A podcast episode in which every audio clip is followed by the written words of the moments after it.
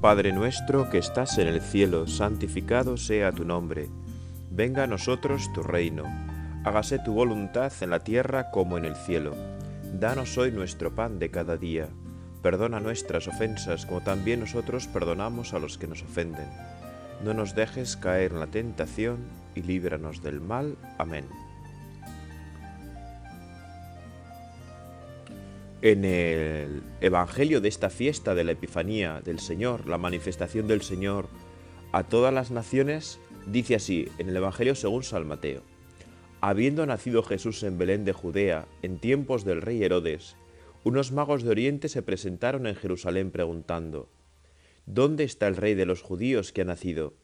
Porque hemos visto salir su estrella y venimos a adorarlo. Al enterarse el rey Herodes se sobresaltó, y todo Jerusalén con él convocó a los sumos sacerdotes y a los escribas del país, y les preguntó dónde tenía que nacer el Mesías.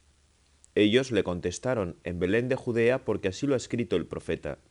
Y tú, Belén, tierra de Judá, no eres ni mucho menos la última de las poblaciones de Judá, pues de ti saldrá un jefe que pastoreará, pastoreará mi pueblo Israel.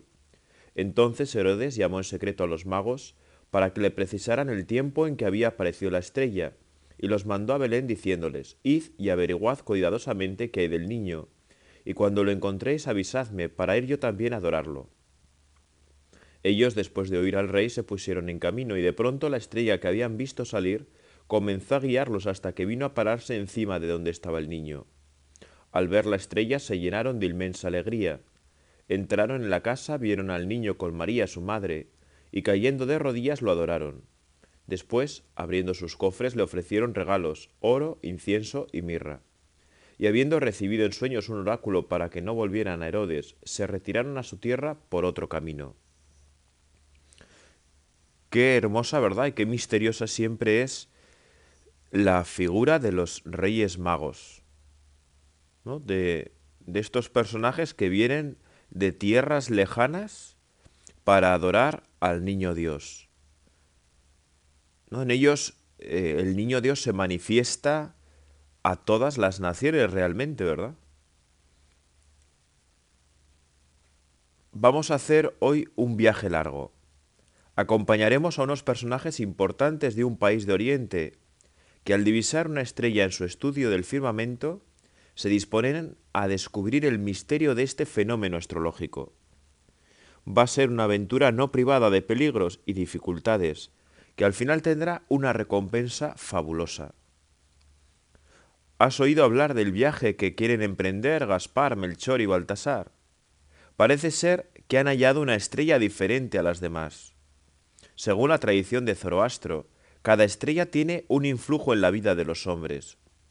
Y esta parece ser muy importante, pues no existe una igual en toda la galaxia. Según dicen, se trata del nacimiento de un rey, que traerá la salvación a los hombres. A mí me han dicho que están buscando gente que les acompañe en el viaje largo. ¿Tú crees que nuestros padres nos dejarán tomar parte en la aventura? Parece que tiene buena pinta. Mi madre pensará que soy todavía pequeño y me pondrá muchas pegas. Así que como tú eres mayor, ya puedes interceder por mí para que me dejen ir. No te preocupes, hablaré con tus padres y te dejarán. Si no hay ningún problema, quedamos mañana en la plaza del pueblo y nos apuntamos. Hemos conseguido el permiso de nuestros padres. La plaza del pueblo está atiborrada de gente. Unos curiosean, otros dan sus nombres para apuntarse al viaje, los más comentan el fenómeno de la estrella. Es pequeña, pero brilla más que ninguna otra. Parece que tiene la cola típica de las llamadas fugaces y se mueve con dirección este-oeste, hacia Egipto. Damos nuestros nombres y nos asignan la tarea de cuidar de los camellos en los momentos de descanso, darles de comer y beber, limpiarlos, etc. Saldremos dentro de cinco días aprovechando la luna llena. Ya estamos en camino. Hemos tomado la dirección del desierto por aquí. Por aquí el viaje será más rápido, y no habrá dificultad para seguir la estrella durante la noche, pues en estos parajes las noches son muy claras, aunque frías. Los primeros días son apacibles y sin sobresaltos. Todo transcurre con normalidad. Ya hemos hecho amistad con los tres magos, son realmente simpáticos y alegres. Las jornadas con ellos se pasan con rapidez. Por las noches, después de cumplir nuestra ocupación, nos acercamos a su tienda de campaña, donde nos cuentan entusiasmados cosas de la estrella. Conforme van pasando los días, el cansancio va apoderándose de nosotros. Hay que racionar el agua, los víveres, que ya empiezan a escasear pues debido a las tormentas de arena de los últimos días, hemos debido quedarnos más tiempo acampados. Pero por las noches estos hombres nos dan ánimos para continuar el viaje, superando todas las inclemencias de la travesía. Han pasado unos meses. Algunos han desertado del camino y aprovechando otras caravanas que pasan a nuestro lado en sentido contrario, dejan nuestra compañía. Nosotros continuamos aunque el pensamiento se nos va muchas veces a nuestros padres y amigos del pueblo. Ellos estarán descansados y sin los agobios por la incertidumbre de la aventura. ¿Qué nos pasará mañana? No podemos más. Es demasiado para nuestras fuerzas. Decidimos abandonar, dar marcha atrás. Gaspar, hemos decidido dejar la odisea de seguir la estrella nos volvemos a la tranquilidad de la vida en el pueblo. Pero ¿cómo decís esto? Pero ¿cómo decís esto? Una empresa comenzaba, una empresa, una empresa comenzada no se pueda dejar por cansancio. Fijaos en nosotros. ¿Os creéis que no estamos tan bien agotados? Pues claro que sí. Procuramos vencer los desánimos, apoyándonos unos a otros, Así es más fácil emprender y perseverar en el camino empezado. Cuando nos sentimos fatigados, acudimos a la fortaleza de los demás y volvemos a empezar. Las grandes conquistas las consiguen los hombres cansados. Además, no perdáis nunca el punto de mira de vuestro actuar.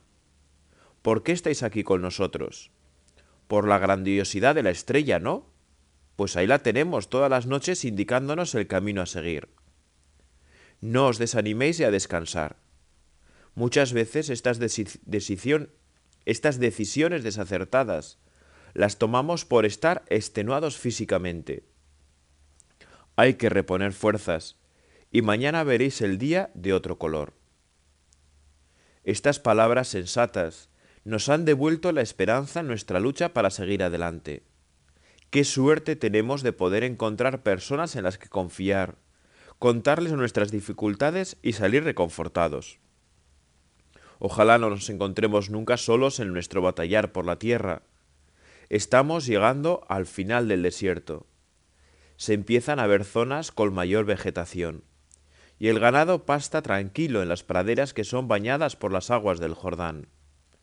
En esta zona de Oriente también existen algunos montes elevados, y por lo tanto aparecen nubes, que muchos días descargan sobre la caravana la deseada lluvia que refresca nuestro caminar.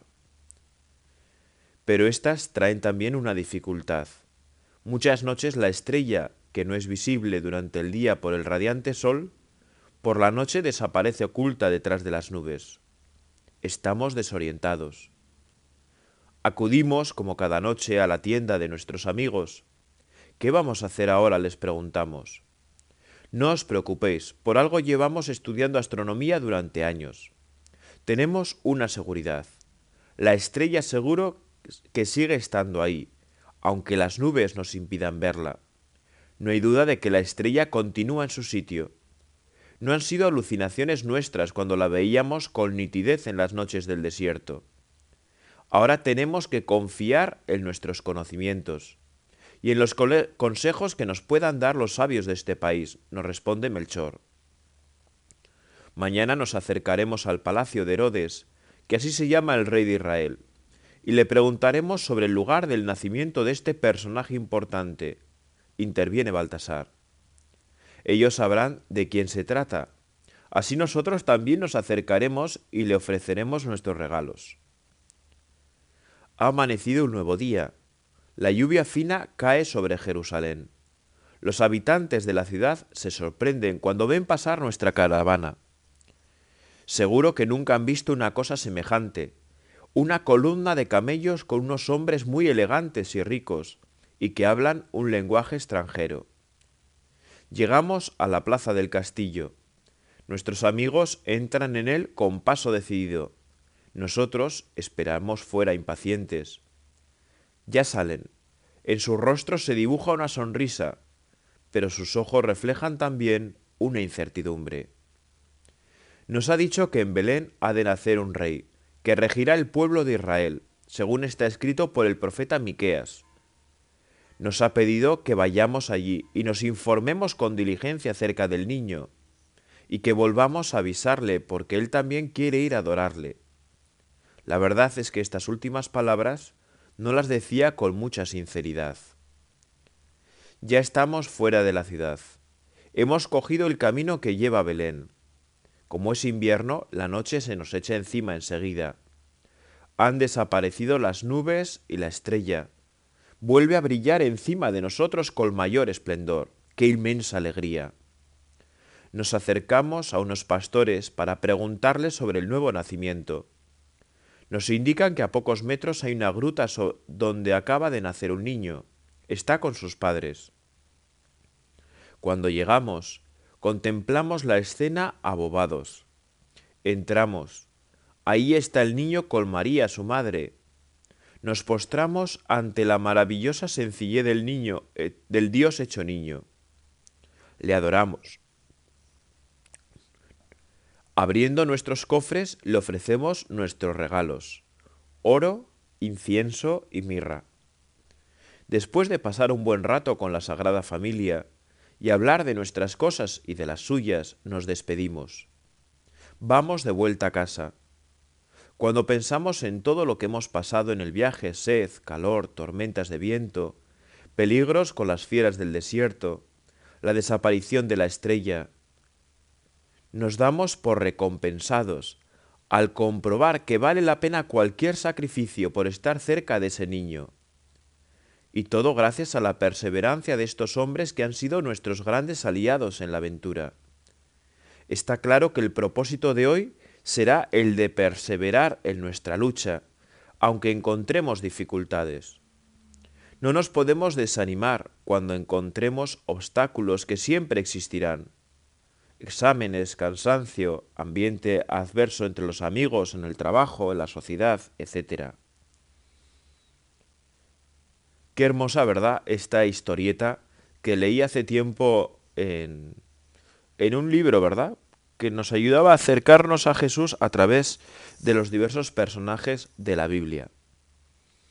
Y a mí la verdad es que esta historia me hizo pensar, ¿no? Porque bueno, si seguimos a Jesús es porque otros nos han hablado de Él, porque hemos visto la emoción en tantos ojos, en tantos corazones, porque hemos visto los signos, ¿verdad?, de, de ese niño en tantos otros, en la creación, a través de la escritura, de la Biblia.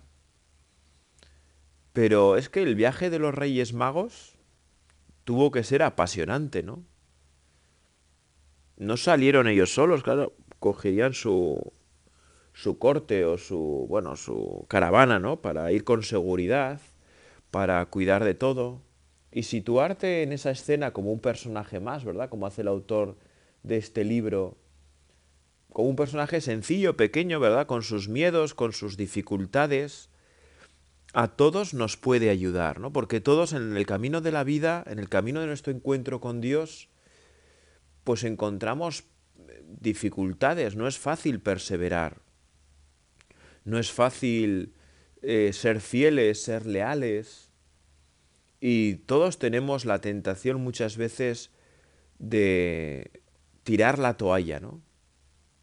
Nos entran dudas, nos entran miedos, Hoy puedes pensar, bueno, ¿cuáles son mis miedos para encontrarme con Dios? ¿Cuáles son mis miedos para encontrarme con Jesús? ¿Qué me impide perseverar o qué me dificulta perseverar, verdad? Bueno, hoy estamos en una sociedad que no nos acompaña, ¿no? Muchos Herodes hoy quisieran acabar con Cristo, quisieran acabar con la fe, con la religión. No estamos de moda.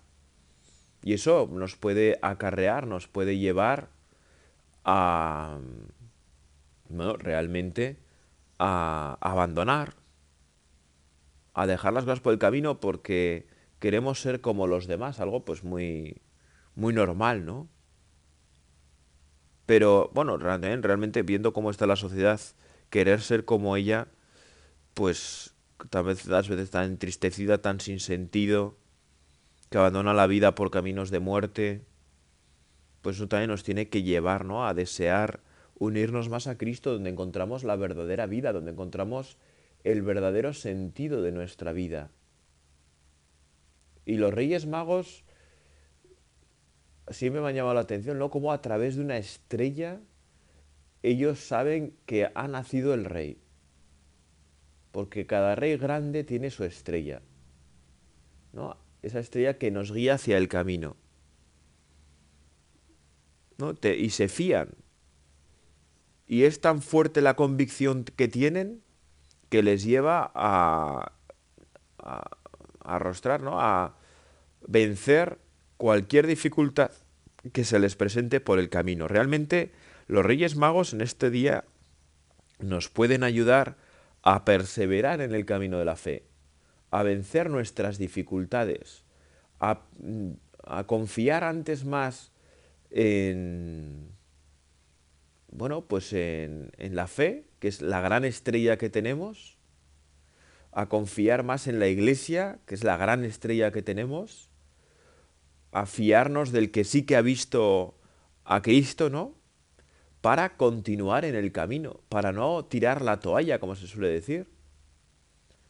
Y para llenarnos también de regalos que ofrecer al niño Dios, ¿no? Qué hermoso como los reyes magos le ofrecen esos regalos proféticos, ¿no? El oro, el incienso y la mirra. El oro porque es rey. No solo los reyes tenían derecho a tener propiedad del oro y acuñar el oro y hacer moneda. Y por eso le ofrecen oro en reconocimiento de, de su reinado, de que es auténtico rey. Claro, pero es un rey que nace en una gruta, en un establo, que nace eh, en pobreza, que nace, nada, posiblemente envuelto en unos pañales, ¿no? Y puesto en un pesebre con todo lo que eso significa, claro. ¿No? Que se hace alimento por nosotros.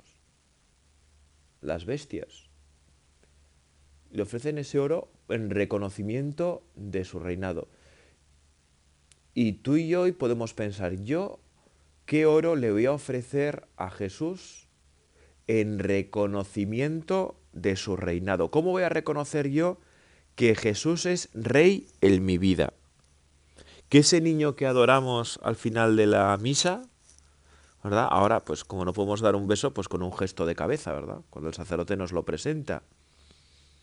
¿Cómo voy a, a reconocer su reinado sobre mí? Que es mi rey. Que realmente Jesús es mi rey. Que tiene, que es mi Señor. Que yo le obedezco. Que tiene derecho sobre mí, ¿no? pues le podemos, eh, a través de nuestra oración, ¿no? De, de nuestra obediencia a su palabra. Bueno, le podemos pedir, ¿verdad? Ahora en este comienzo del año, estos primeros días del año 2021. Eh, Señor, ayúdame a obedecerte, a obedecer tu palabra. Ayúdame a obedecer en la iglesia.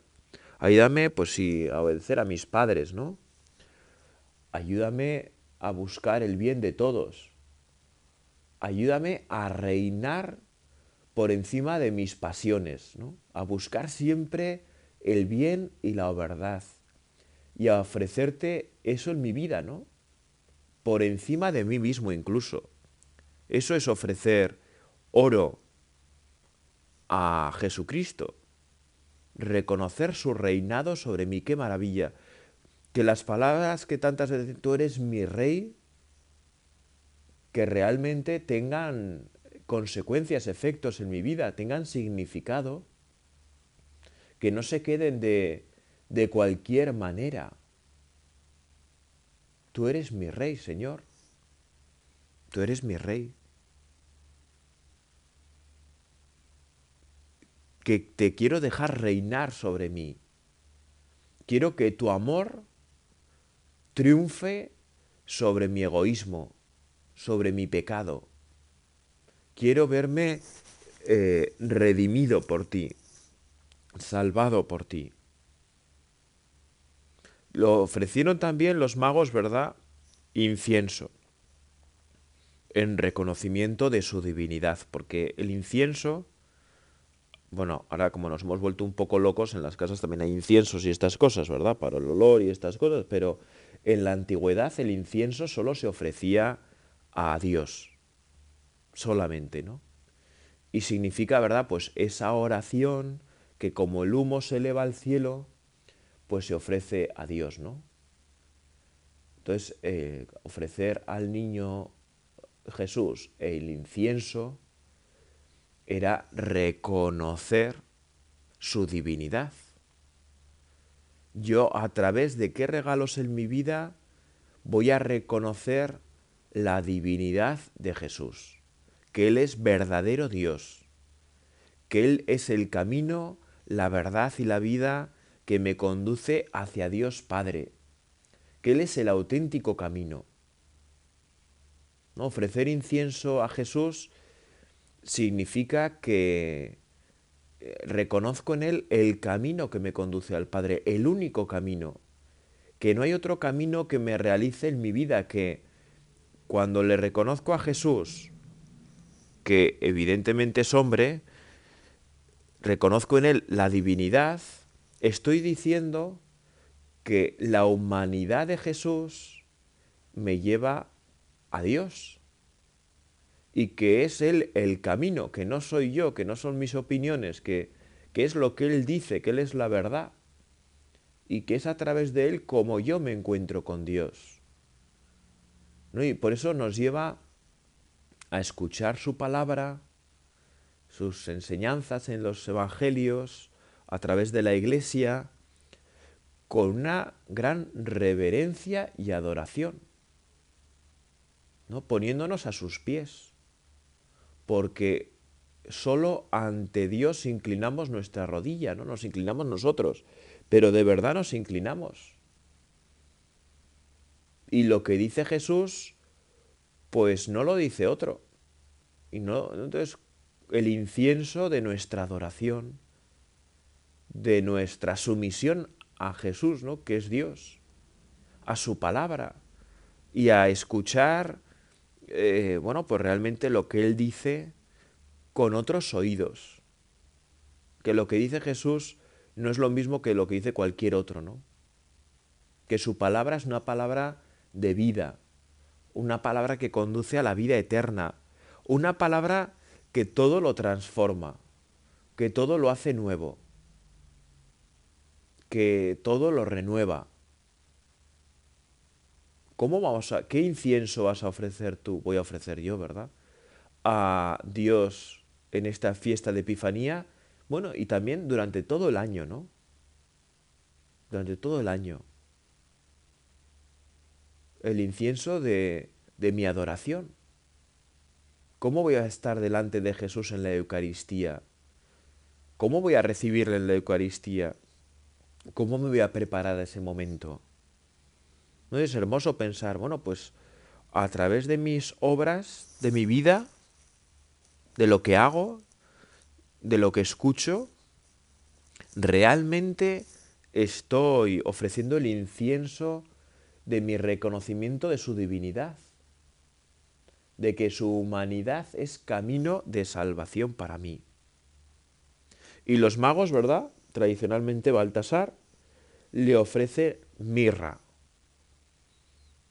que la mirra se usaba para la sepultura, ¿no? que, siempre me ha parecido un regalo pues un poco, eh, ¿no? pues eh, si uno lo ve de fuera, pues parece un poco a mala idea, ¿no? Porque, claro, ofrecer a un niño recién nacido un regalo para su sepultura, pues es un poco, ¿no? De malfario, ¿no? De, fin, ¿no? Qué, mal gusto, ¿no? Qué mal gusto.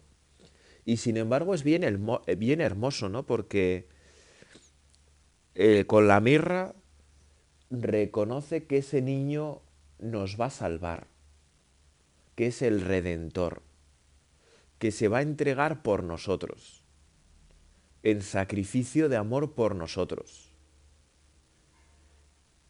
es la mirra del sacrificio.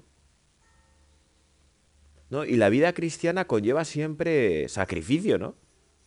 Pues porque el reconocimiento de Jesús como nuestro Rey, como nuestro Dios, nos hace, en primer lugar, ¿no? Decir, pues si Él es Rey, yo no soy Rey. Si Él es Dios, yo no soy Dios. Yo no soy el centro, Él es el centro.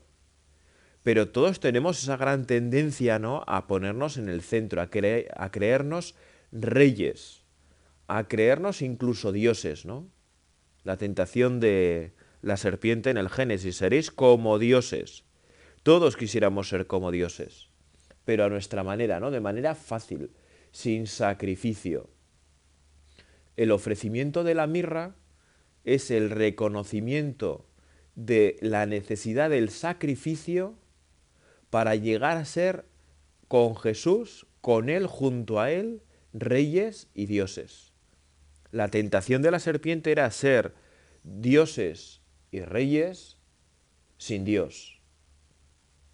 Al ofrecer mirra, al ofrecer nuestra mirra, nuestro sacrificio, uniéndonos a Jesucristo, es llegar a ser reyes y dioses, hijos de Dios, pero a través de Cristo, a través de la obediencia a Cristo, a través de Él, uniéndonos a Él, que es el camino más hermoso. Entonces, y es descubrir que el sacrificio que conlleva tantas veces nuestra vida, pues realmente tiene sentido, tiene valor, tiene una finalidad, que las dificultades de nuestra vida y los sacrificios que tenemos que hacer cuando los vivimos en Cristo, pues realmente eh, nos realizan, que no nos destruyen, ¿no? Porque ahora muchas veces se ve, eh, ¿no? Al menos a mí me da esa impresión, que todo lo que cueste sacrificio, todo lo que sea un poco negación de, de nosotros, tal, que eso va en contra del hombre, no va en contra de lo que tenemos que ser, va en contra de nosotros. Pues no. En Jesucristo descubrimos que a través del sacrificio de nosotros mismos, por el bien, por la verdad, por el mismo Dios que nos ama, por su amor, pues realmente tú y yo encontramos vida y nos encontramos a nosotros mismos. Que no es cosa baladí nos encontramos a nosotros mismos. Que cuando encontramos a Cristo, realmente nos encontramos a nosotros mismos.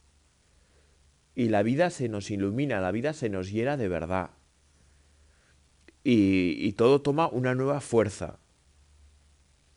¿No? Los reyes, dice el Evangelio, regresaron a su casa por otro camino porque ya veían en la mirada de Herodes algo que no correspondía con la verdad. Vamos a pedirle nosotros, ¿verdad? A los Reyes Magos que, que en nuestra vida tengamos su corazón. El corazón de los Reyes Magos, no el del Rey Herodes, ¿no? Que a veces podemos tener esa tentación de querer acabar con la fe en nuestra vida, de, del desaliento, de la pereza, de quitar problemas, al menos eh, inmediatos, ¿verdad? Que luego los vayas a tener más grandes. No, Señor, nosotros hoy te queremos ofrecer el oro de nuestro reconocimiento de tu reinado sobre nosotros, el incienso del reconocimiento de tu divinidad, y queremos ofrecernos en sacrificio junto a ti. Ayúdanos María, tú que contemplaste la escena con sorpresa y también con gran alegría de ser también nosotros como los reyes magos. Dios te salve María, llena eres de gracia, el Señor es contigo Bendita tú eres entre todas las mujeres, y bendito es el fruto de tu vientre, Jesús. Santa María, Madre de Dios, ruega por nosotros pecadores, ahora y en la hora de nuestra muerte. Amén.